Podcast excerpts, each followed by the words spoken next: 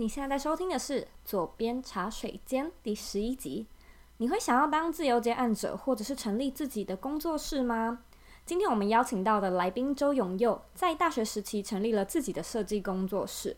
透过了几年的努力，他现在开始全职的在经营自己的个人品牌。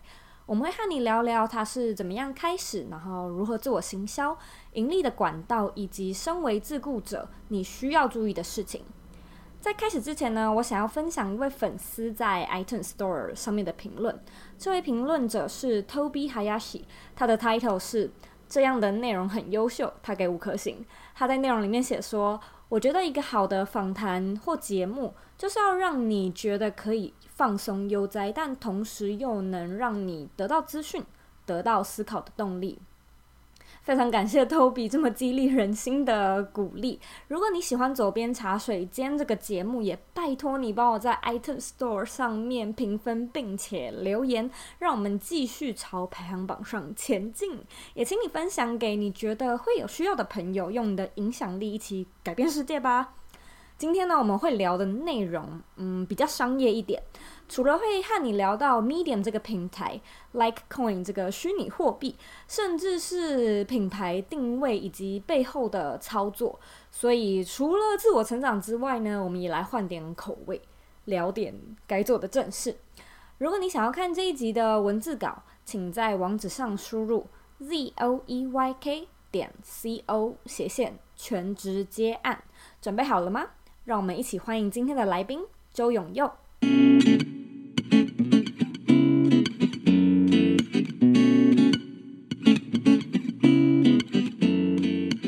非常欢迎今天的来宾周永佑。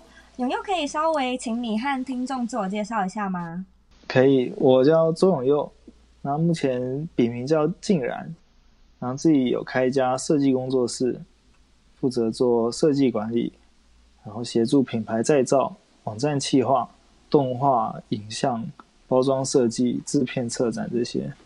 哇，那真的是非常非常多事情诶。所以你是呃设计总监，你也同时呃全部包含这些营运的事项吗？呃，如果是分工的话，我可能就负责是管理的部分。哦，了解了解。哎，那我们来聊聊你是怎么成立自己的个人工作室的，主要是大二的时候开始有很多案子，然后那时候就想说顺便就来做这件事情，然后就经营一个叫静然事务所，嗯哼，当做是工作室。所以你是，哎，你大学念的是相关科系，对不对？对。哦，然后在呃大学的时期，你可能就是有一些作品，然后是从大二开始开始会有人找你来做一些平面的吗？平面的设计？一开始是平面为主，然后也有包装设计这些。早期的作品现在有些比较没有放出来。你说学校的作品吧？对啊，还有外面接的，因为那时候还不擅长沟通，嗯，就可能有些成果会很难控制。哦，我我了解，我真了解你在你在说什么。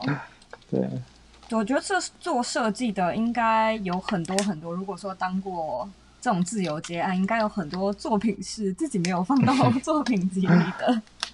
是啊。那你觉得身为总监，可以和我们聊聊，就是那种。比较有系统的设计流程应该要怎么去规划吗？因为我相信这可能是很多现在听众就是想要有自己的个人品牌，不管是不是设计，嗯、都需要为自己设计一个比较有系统的流程。你在这部分有什么看法？我觉得看专案的大小，小专案的话，嗯、基本上弹性空间会比较少，就可能一开始讲定的时间流程，还有可能比方说修改次数。这些东西一开始就会定的比较死，那如果是大型专案，就会有多弹性空间，可能就怎么讲，修改次数可能会放很多，然后时间会放比较宽，或者急件的时候，可能客户就有很多强烈的要求，那基本上就可能是需要花很多时间在沟通上。那事前的规划通常是对小专案比较有效，所以大专案就是 就算有流程规划，也比较会被打破的意思吗？对，大专有时候流程规划都只能当参考啊。那嗯，你自己的流程是怎么规划的？你可以分享一下吗？我的经验的话，通常都是朋友介绍，嗯，然后一开始会在网络上用讯息来沟通，嗯哼。那这个时候我会可能先了解他，很明确他的制作时间会不会是急件，因为有时候急件它太急的东西没有办法配合。嗯哼嗯哼，嗯，然后如果确认时间 OK，然后他的那个制作量，就是他的设计需求，如果是要做网站设计，有些要求太高的，我会直接把它转介绍给别人。嗯哼，那如果是需求技术也都可以达成，那我们可能会需要。也许是碰面一次，或者透过线上沟通，不过通常是要需要碰面了。嗯哼，比方说品牌设计，通常见面之前就会确认他大概想要做什么样的。那我可能会先找一些参考案例，在第一次见面的时候做讨论，了解他到底是想要什么样的风格。可能第一次见面回去之后，我会回复一个报价，嗯哼，来给他做参考。然后他觉得 OK 的话。就可能会签约这样，但这个过程还有流程，我相信也是经过一步一步修改讨论，然后到现在你可能是设计到一个你比自己比较熟悉的流程吧？对，因为一开始真的是很多时候都没有在管理流程，可能就会比较难掌控啊。或者是可能会有很多都是先做了，然后再去请款。哦，可能现在会比较知道你要先请可能一半，然后尾款一半，类似像这样。对对对，以前真的是有很多的时候是先做了，还没拿到定金，所以就提心吊胆的。以前比较天真哎。对呀、啊。大家应该都经历过这一段。然后经历过，甚至这种催款非常辛苦了，就发现。定金一定要收到一个比例上。对，其实我前阵子有收到一个粉丝的来信，就来问我说，就是流程怎么设计。嗯、所以这一题有点算是为他问的，那我就有稍微的和他说应该要怎么样设计。对，然后呃，他就有和我反映说他有请不到款的事情，然后我就突然间回想，我以前也遇过，就是有那种做完了他不给钱呢、欸。消失是去哪？有，我也遇过。对啊，是去哪里？因为我就觉得这东西其实流程设计不只是给你和客户沟通更顺畅，嗯，也是给自己一个保障。对，就你自己工作起来会比较顺利，也比较安心。说实在的，因为可以控制那个时间成本。嗯，真的。那你可不可以简单分享一下接案师或者是自雇者几个盈利的管道或者是方法呢？嗯，接案子的主要收入，有些人是做案子本身，那做案子久了之后，可能他在这个专业领域会有一定的，比方说像是权威，或者有些人说像是 KOL 这样，嗯哼，那他可能间接可以去做教课，线上课程，OK。对，这线上课程有时候他准备一两个月的收入会多多于他一两个收入。毕竟线上课程是算是一种比较被动的收入啊，就是你做一个课程，你就可以卖一百个人或者是一千个人。只是如果说是接案的话，就会是比较，因为通常你这个案子就只能给那个案主嘛。嗯、对，就是时间上可能比较是，就只是一个主动的收入。自雇者基本上接触不到真正的大企业，面对还是中小企业为主。嗯，那中小企业基本上他会给设计费的规划，可能占他年营收的百分之一左右，就是非常的少。对，非常少。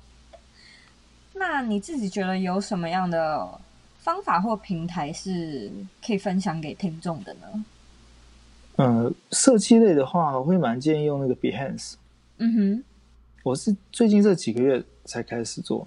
嗯，但是我是听学长他有用 Behance 很多年了。嗯，他有得到非常多国外客户。嗯，Behance 都是比较是国外的嘛，也是从国外流行过来的。这样全世界都会看这个。嗯，然后趋势就是透过这个来找一些设计师，然后就可以发跨跨国的案子。嗯哼，或甚至请国。他到那个国家就我朋友就被中国那边的找过去，就包机票、包吃包住什么，就只是去请他聊一聊，谈个案子这样子。嗯，非常非常的优秀，所以 Behance 可以试试看。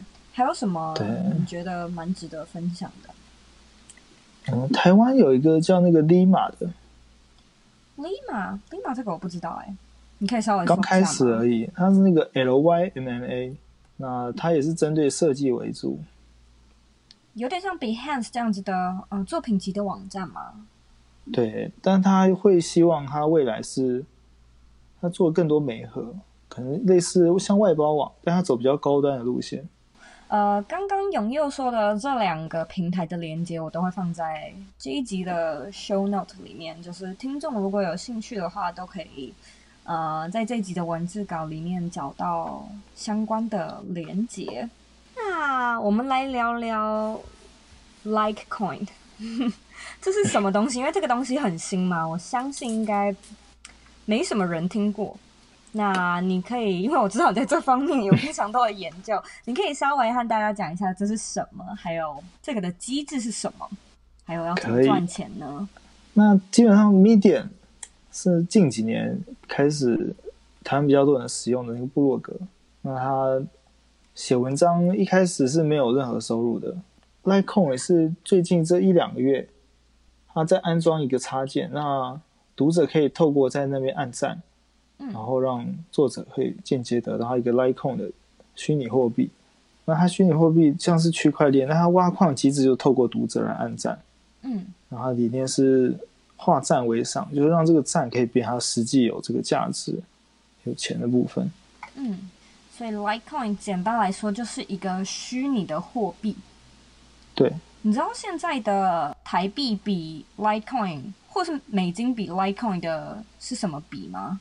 台币的话，大约是它是浮动的，嗯，它目前大约是，比方说一万个 Litecoin，嗯，是台币两千五左右。OK，所以是大概是这个区间。对，大概一比四，嗯，但是之前有一比二点六六过。OK，币值比较高的时候，主要是 Medium 这个部落格平台，对不对？还有什么其他的平台可以用 Litecoin 呢？呃，主要都部落格，但是它那个。WordPress 最近开始有资源了，所以就是一样的，你可能在里面放一个 Litecoin 的插件，那大家喜欢你这一篇文章，他就可以帮你按 Like。对，那就有点像是拍手，拍手就是 Medium。如果说听众不知道的话，拍手就是 Medium 的一个奖赏的机制。嗯。那你得到越多的拍手，就代表越多人喜欢你的文章。那这些拍手呢，就是是可以去换钱的。然后，嗯，Litecoin 也是很类似的机制，只是你得到的是虚拟货币。对，官方它这几天大约连续十一天，每天送出台币大约两千五左右的价值，然后给参与者去分。你都是怎么样得到这种资讯的？我超好奇的，而且你的资讯都超快。因为刚好有几个朋友是做行销的，嗯，然后其中一个专门他专注在。虚拟货币、区块链，嗯，对，然后他那时候刚好就传给我们，因为我那时候也在写 Medium。嗯，你自己，哎，我很想要问你，就是你自己觉得 Litecoin 的呃发展性怎么样？发展性啊，嗯，我是觉得它目前是主要还是靠它的活动在支撑，嗯，所以我不确定他说如果活动结束之后，他要怎么让那个消费者？或是使用者会持续一直用这个 Litecoin 买东西啊，或是挖矿，因为它目前的使用用途其实没有很多。嗯，但是我记得你是不是必须要先把？你现在可以直接的把 Litecoin 转成现金吗？它可以转成以太币。对，你好像要先转成呃其他的币，其其他的虚拟币值，对不对？对。不过这中间不就会有手续被被用掉？会，啊，目前手续费不多，然后也是官方会代出这笔。哦，那就那就还好。但是就目前为止，它是一个零成本可收集的赚钱的方式。对，它的成本就是会占那个文章的一个小空间而已。嗯，我觉得不管你是在做什么方面的相关的职业别，其实你都可以分享呃自己的工作。例如说，像周永佑，他可能就是分享自己的设计的观点，那可以把这些东西内容统整，嗯、呃，放到 Medium 平台上。那如果说你是在做其他的事情，例如你是厨师好了，你其实也可以就是写一些。嗯，厨师可能才知道的知识或者是心得的分享，也放到 Medium 上面。那 Medium 它其实就是一个可以让更多不同面向的受众看到你的一个行销渠道，又可以赚钱，还可以赚到 Litecoin 虚拟货币。我想跟你聊聊关于 Self Promote。我觉得你是这方面非常厉害的人，你有没有什么实用的方法可以分享给听众？因为我相信，而且尤其是设计，因为我自己也是设计系出身，嗯、我觉得就是大家都是非常的 creative，然后很容易会在自己的世界里面有是真的蛮棒的设计，但是说到要自我行销，就 either 有点退缩，不然就是知道要去试，可是又不知道。要怎么开始？以台湾的设计来看，我会觉得台湾的设计师很有个性。但是台湾设计师的个性，只有在台湾设计师的这个圈子里面，大家自己业内感觉得到。但你跨出去到大众，大众根本不认识你，也不知道你的个性是什么。那我觉得台湾设计师可能要面对，就是说他怎么样把自己的个性行销，或者经过包装推广出去。这可能是一个面临的一个困难点。嗯哼，对，那因为真的很多那种设计，大众看起来就是觉得简约、干干净净、漂亮，或者说这个东西它好像有一点什么。嗯，但他他不知道这个设计师他其实是有什么样的一些理念，或者是美学的一些系统。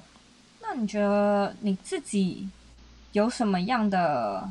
就是关于，如果说今天你有一些呃活动想要推，是关于你的工作室，你通常都是怎么开始 self promotion 这一步？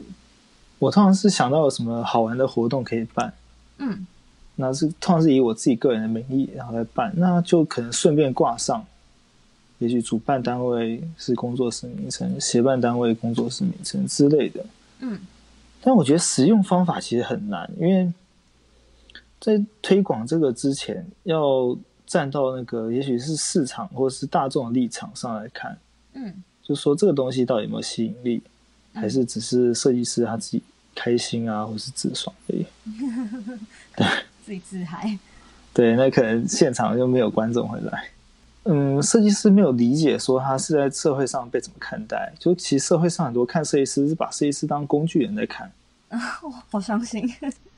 其实大众也无法理解说设计师在可以提供什么样的价值。嗯，那你觉得以一个设计师来说，嗯、呃，要如何去抓紧时事，同时又和你的工作室或你的事业搭得上边呢？基本上蛮难的。嗯哼，因为我个人未来是有想要参与，也许是政治相关的。嗯哼，那我可能目前有跟一些参选人、候选人。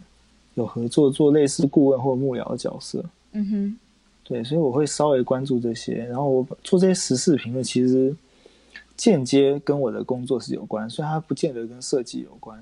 嗯，那要如何抓紧时期？有一些工具，就是网络上可以看到一些社群的热度，或是短时间内新闻分享次数啊，嗯，脸书评论次数这种排行榜，然后 Google 还有出那种 Google 趋势，可以看到当天搜寻。就在那个地区，什么样的是关键词，就可以了解大众其实现在正在关注什么事。嗯，所以呃，抓紧时事去参与讨论，算是一个自我行销的方式。因为可以得到的曝光量跟那个速度其实蛮大的。那你觉得这适合每一种产业吗？就是自雇以接案者、自雇者来说，这是一个好方法吗？我觉得这个不是好方法，因为。它的门槛其实蛮高的，嗯，怎么说？首先，自雇者必须要很快速的能回应，嗯哼。但是这个快速本身，其实有很多人没有办法有顾到那个值货量，就基本上其实都是跟不上的。我就没办法，我很慢。我觉得基本上可能只有记者或者是行销人员嗯，少部分真的是能跟上。那如果说以设计来说的话，self promotion 又应该要怎么做呢？可能首先就是从自己的身边的亲朋好友开始去做宣传，但是你自己会有没有几个 go to 是那些平台、那些管道，你会尽量的让自己去曝光的？我以前是完全只有做脸书跟 IG，那我可能主力是放在脸书上。嗯，那我会建议的平台，我会觉得像是 PTT 啊，或者有些论坛，或是有些版面，稍微都可以使用。但是它每一个平台其实都有它的潜规则之类的，那你可以选择是配合那个规则，或是挑战那个规则。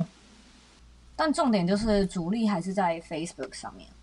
对，啊、呃，其实很多时候是人脉跟那种类似口碑行销，就靠朋友介绍。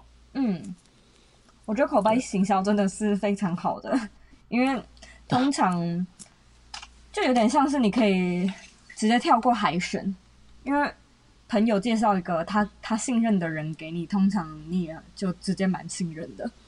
对，不用经过那种比稿之类的。嗯，你自己觉得？你大概经营了，因为你从大二开始嘛，你大概经营了几年，嗯，然后这样子的口碑才是你觉得渐渐有上来的。目前是第五年，嗯，那前面四年的话，基本上到第三年开始，算是蛮稳定了。嗯，那至少你可能就是那三年，你也是非常努力的，一直在曝光吧。所以，如果听众你现在就是想要成立一个个人工作室，你可能要有一点心理准备，大概要个几年，你才可以有比较稳定的人脉跟成绩。前两年可能算是打底累积作品，然后也可能是兼职的状态，不见得全职就开始做这些。嗯，所以就是可能到三年之后才比较有机会转成全职的嘛。所以我觉得三年其实。我算是比较快的案例。哦，真的吗？那我观察一些学长姐，嗯，或者同行，会发现他们年纪可能大我个五岁左右，嗯，但他们也做的比我前面大约两三年，所以这样反推的话，到第四五年才会开始比较稳定，是一个平均值，但这也是指比较优秀的，嗯嗯，确的确是这样子。因为很多基本上大家不优秀，或是就撑不到那个时候，就只能转行。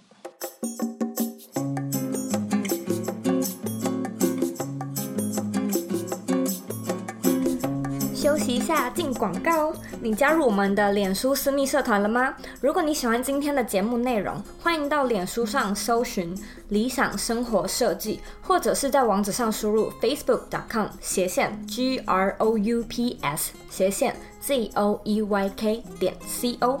我们会在那里做节目后续的内容讨论，然后，呃，你也可以在上面发表你对节目的看法以及希望我们做的内容。期待在社团里见到你。广告结束。那我们回到节目里喽。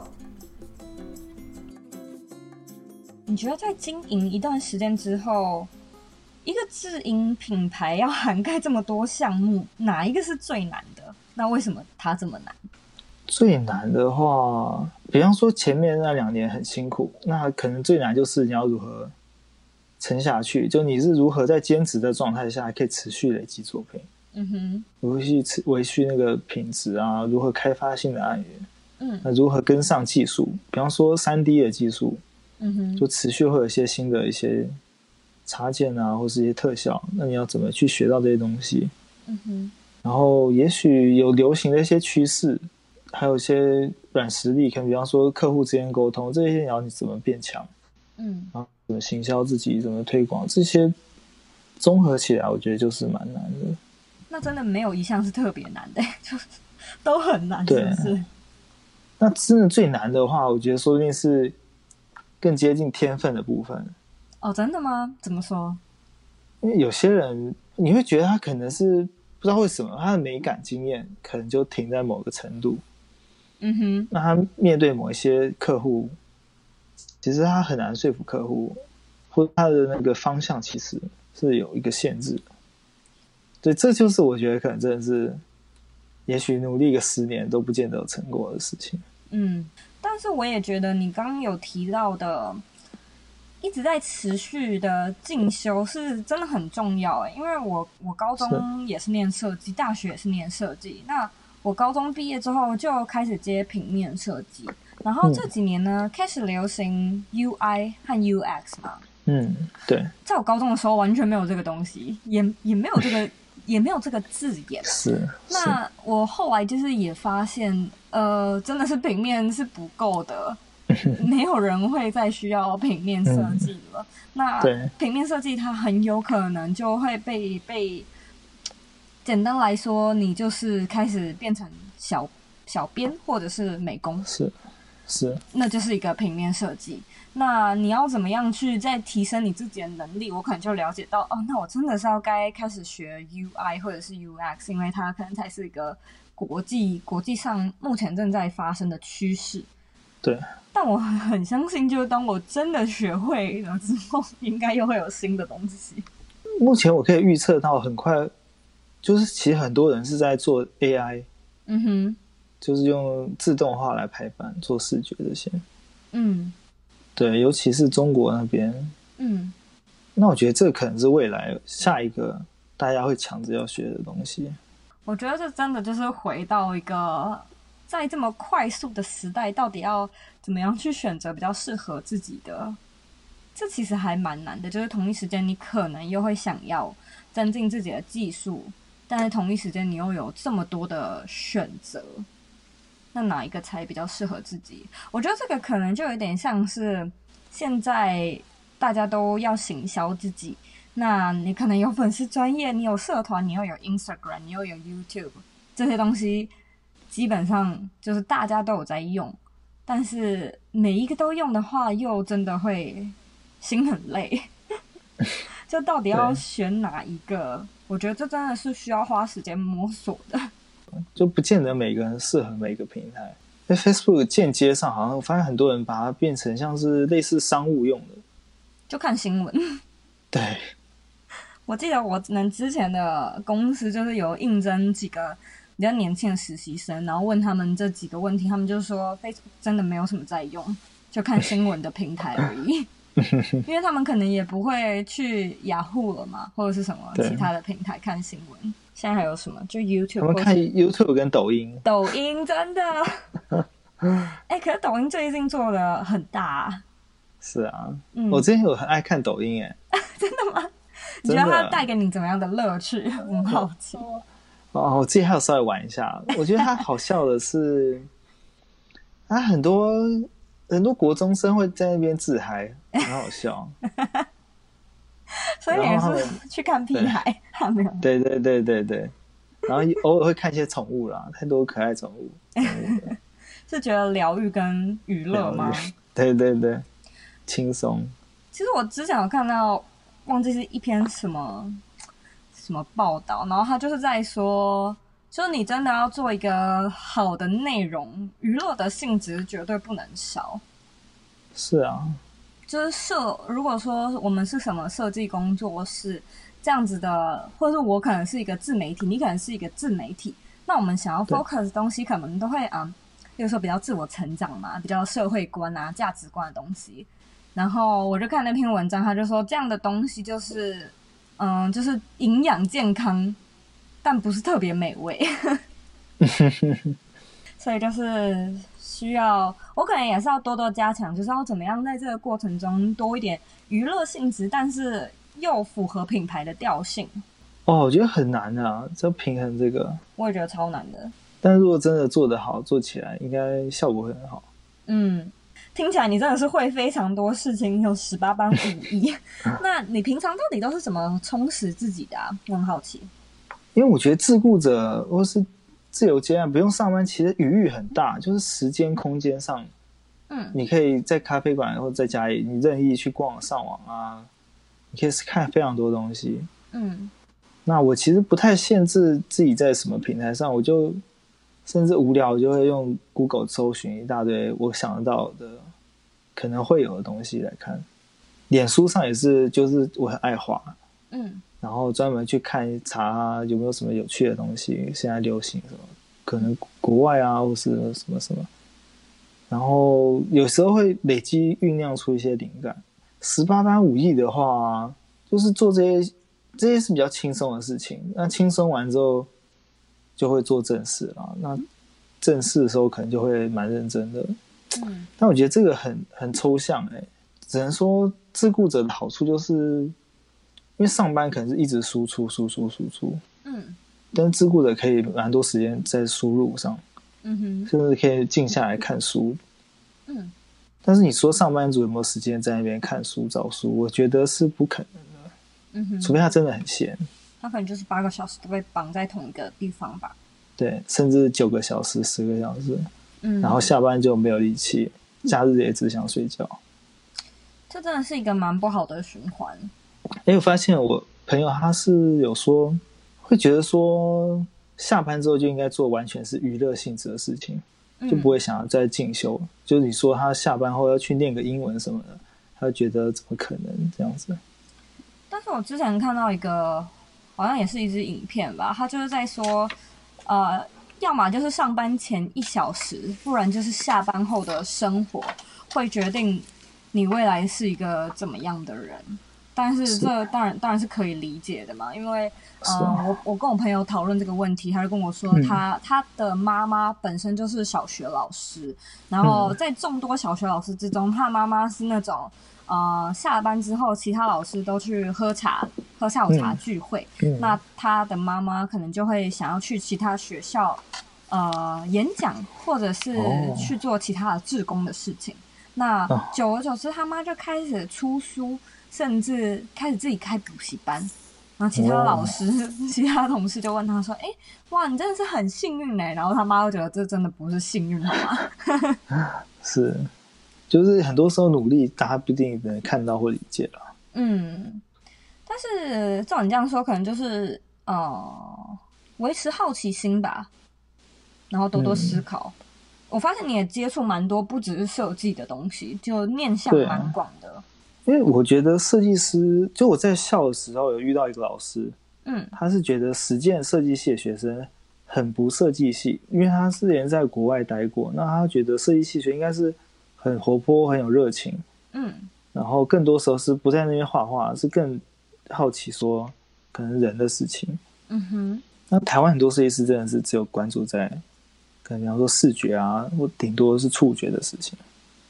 真的是这样子，但是如果说你是一个设计师，就是现在正在听的你，我觉得设计和艺术最大的差别就是设计是有目的性的，设计是基本上是一种商业行为，所以不管是服装的设计、平面的、多媒体的，你最终都是需要推出去嘛，就把你的设计给其他人看到。哦，我自己会觉得，其实设计有时候就是为了要赚钱。嗯，但我这样讲可能被很多人会抨击，就给他们他们理想，或者他们认为设计其实也是艺术啊什么的。但我觉得，如果真的是要做那些，那其实可以真纯粹去做创作。嗯，对，因为有时候做创作说不定会过比设计更好。嗯 对，因为他们做创作，但他们有艺廊啊，有经济，他们有时候更了解商业这些事情。嗯。我记得我高中有个老师，他讲过一句话，我印象深刻。他说，设计和艺术的真正差，呃，很大一个差别就是，设计是解决问题，艺术是一个自我解放。那我觉得这个老师说的蛮好的。对，但我还有一个想法，嗯，因为我觉得大家其实真的因为这句话受到影响，所以大家真的是去解决问题，嗯，但是设计师解决问题有时候真的变工具人。但如果设计师试着真的去表达自己的理想，那说不定可以改变什么，或是可以给客户更多东西。你可能就觉得设计师他要站在呃一个比较专业的位置上吧？就我觉得，我照你这样讲，我觉得可能有点像是 consultant，嗯，有点像是顾问的角色。是，就卖你一个我的专业。设计师或美工其实只是一个过程。嗯。就他最终他还是要怎么讲？成为也许是，也许说设计总监吗？什么？就他其实不变得要去去做手上那些设计了。嗯，因为他可能要更多的是了解那些观念，但很难，因为大家好像太多人就是停留在设计师，就没有再往其他阶段发展。我觉得照你这样说的话，那呃，我们现在可能都应该推崇的，就是因为毕竟设计啊，或者什么平面的设计师，嗯、你其实卖的是一个你的技能。那技能这个东西，它其实比较呃，它它比较局限在时间的成本。但是如果说今天你是一个顾问，那这个顾问他可能就有点像是律师，或者是。啊、呃，还有什么咨商师？那他卖的就不只是技术，他卖你他的经验，他卖你他的知呃他的知识。是，我有联想到比较具体案例，嗯，就可能我们可以想到比较熟悉的，有点像是日本的原研哉，嗯，或佐藤可士和，嗯哼。那其他们，你说他们是设计师吗？他们是，但他们更多时候我觉得像是创意指导，不、嗯、是艺术指导这样子，嗯。那也是接近顾问的角色。嗯，所以这可能是每一个设计师，就如果说你有比较大的 picture，你可能要瞄准的地方，就是你总不可能一辈子都希望自己做只做设计师吧？因为这是一个你这样会没办法退休哎、欸，是啊，就只能做到老，就是呃有一份收入是一份收入这样子。所以未来的话，确实是要把目标。放放比较远一点，因为这样你会比较轻松，你也会更专业，那也有机会去教育更多人。我觉得台湾市场还真的不容易，真的很不容易。对，你自己，我相信你是呃，在这路上是蛮辛苦的，因为你一直在做这一块嘛，就有点像是教育大众。而且我刚好有一半的案例是来自国外，可能包括中国。嗯哼，那我我就觉得完全是运气很好，就是刚好朋友在全世界各地做专案管理这些。嗯，那我觉得大部分应该是没有这些机会，所以台湾到底有没有空间可以发展这些顾问设计的这种角色？我觉得很难，因为真的在台湾行销还是很有限。觉得说不定用外语来做行销可以打到国外市场。台湾的话。我自己觉得可能真的还需要再几年才有可能改变，是啊、就是教育跟观点这个部分。但是我个人会觉得，它完全是跟一个国家的经济状况绑在一起的。哦，我也觉得真的是这样子。就真的经济好时候，嗯、就哦，连文化层面也会一起好。嗯。所以你才会想要参与政治吧？啊，对对对，也可以做更多的事情。嗯，就是这部分需要有人去有所行动，改变它一下。对。那你觉得在经营个人品牌上，你有什么建议可以给现在的听众呢？你的经验可能比他们都还丰富。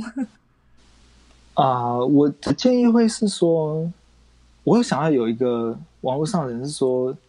与其经营个人品牌，不如经营个人的声音。就这个个人声音，它指的是说，你为大众，或是对一个议题，或是你关注一个事情做一个发声。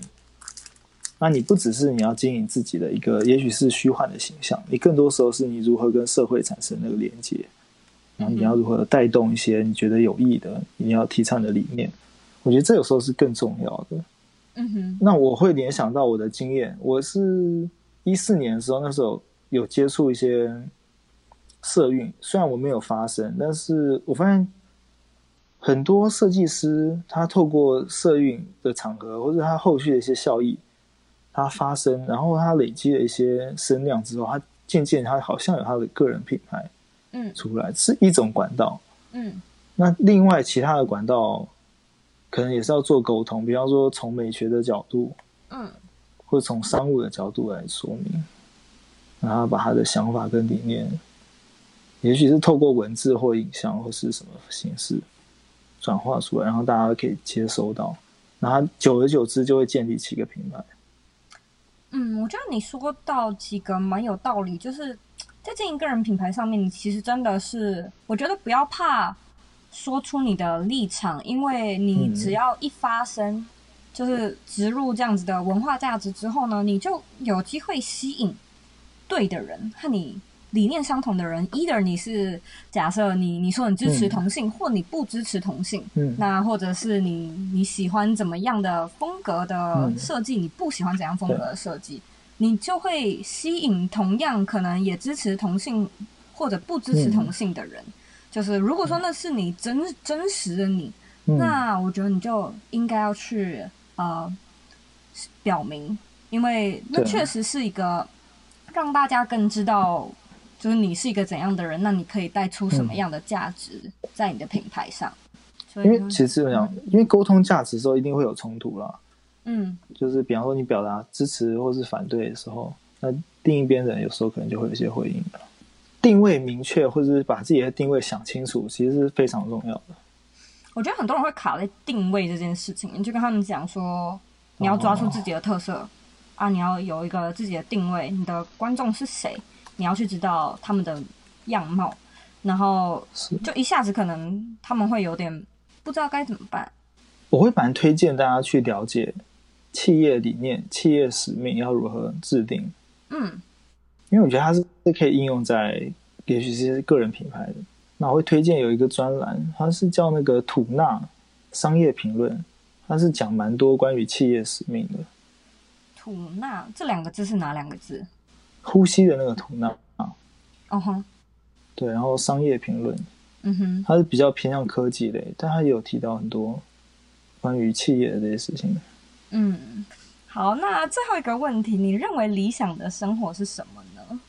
理想的生活啊，嗯，因为我现在还没有达到我觉得是理想的生活，嗯，那我觉得我目前欠缺的好像是物质上。跟心灵上都有缺乏。嗯哼，那要怎么达到理想生活？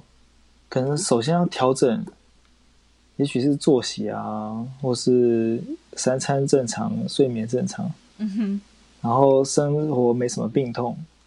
嗯，嗯，然后经济也没什么压力。嗯，那也许又有信仰。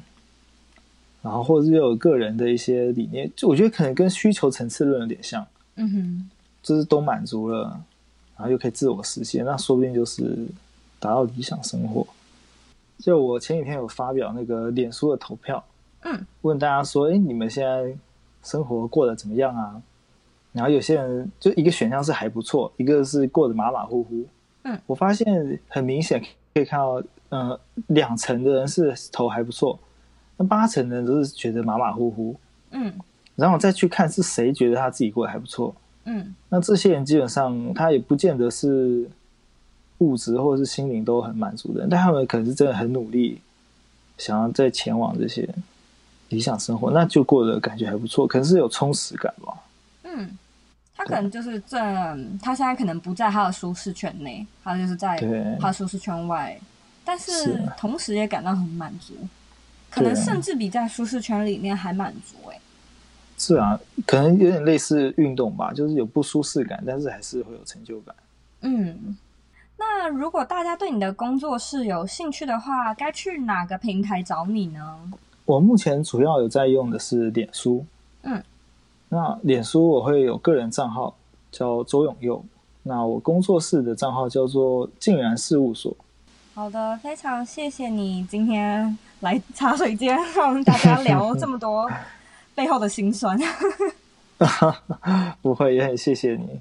好，谢谢。谢谢。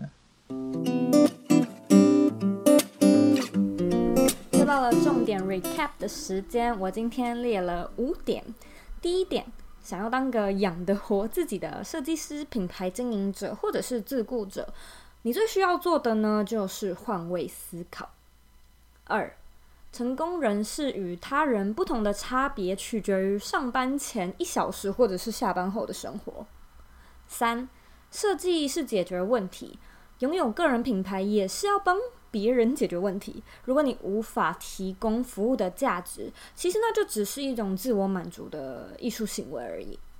四，不要怕说出自己真正的想法。当你愿意开始做自己，对的人就会来了。五，与其经营个人品牌，不如经营个人的声音。毕竟品牌它可能就只是一个商品，而个人的声音它其实是代表那个无可取代的你。我今天真的非常感谢永佑来上我们的节目。嗯，我认为这一集访谈里面最好的 takeaway 就是，除了品牌之外，你有没有在跨出自己的小圈圈？嗯，关心社会上正在发生的事情。并不是说你一定要关心政治，或者你甚至连新闻都很不喜欢看。但是，你有没有在关心你的粉丝在关心的事？我想这是一个品牌要成功很大很大的一个重点，就是去聆听你的客户。如果你不晓得该怎么做的话，我这里有一个非常简单的方法可以提供给你，就是直接问吧。和你的粉丝问问题，或者是你可以举办投票，呃，像是我可能会发问我的粉丝说最近有没有什么问题，或者是比起文章，你们会不会比较喜欢影片呢？还是你们比较喜欢广播？因为这些真的真的都比你在那边瞎猜来得快太多太多了。我自己有很多灵感，也都是从呃粉丝身上来的。像我有时候会回答 Q&A，或者有的时候我做广播的灵感，一整集的灵感都是来自粉丝的一个提问。这样呢，不仅就是我有内容可以做，又可以确保真的有人会有兴趣想看想听，因为那是他们的问题嘛。所以我知道，想要做客个人品牌的你，绝对。都是有那种源源不绝的创意的新点子，但是呢，千万 千万千万不要埋头苦干。我以前也很常犯这个问题，就是当我自己有了一个呃想法之后，我就会觉得这个想法绝对是最棒的，大家绝对都和我一样很 care 这个 idea。但是呢，事情就是不一定是这样子的。首先，你要去 validate 你的。idea，确保你在意的事情别人也在意，不然这一切就只会像是你在自嗨，像是你在自己空谈。所以抬起头来吧，因为这个世界还有你的品牌，不是以你为中心在转动的。但是呢，如何要顾及客户的需求，同时又保有自己的声音和风格，这就是个人品牌的艺术了。那就是一个个人的功力了，所以要怎么样去锻炼呢？这绝对是要靠时间，还有你的能力。很谢谢你收听这一集的节目。如果说你有任何问题的话，都可以在我的网站或者是 Instagram 上面找到我。我的网站和 Instagram 的账号一样，是 zoeyk 点 co。你可以 tag 我，或者是标记左边茶水间，让我更好找到你。如果你想要收到更多远端工作、个人品牌经营和呃自我成长的资讯，可以到 z o e y k 点 c o 斜线 j o i n 这个网页注册成为我的 email member。我每个礼拜一都会寄新的内容给你。最后呢，我知道你很忙，你可以去做很多其他的事情，但你却选择听这个节目，我真的非常非常的感动，也非常的感谢你。现在呢，也请你用三十秒的时间好好思考一下，想要拥有个人品牌，你现在该做的第一步是什么呢？把答案留言在这一集广播的文章的原文里，和大家分享一下吧。我们下次见喽。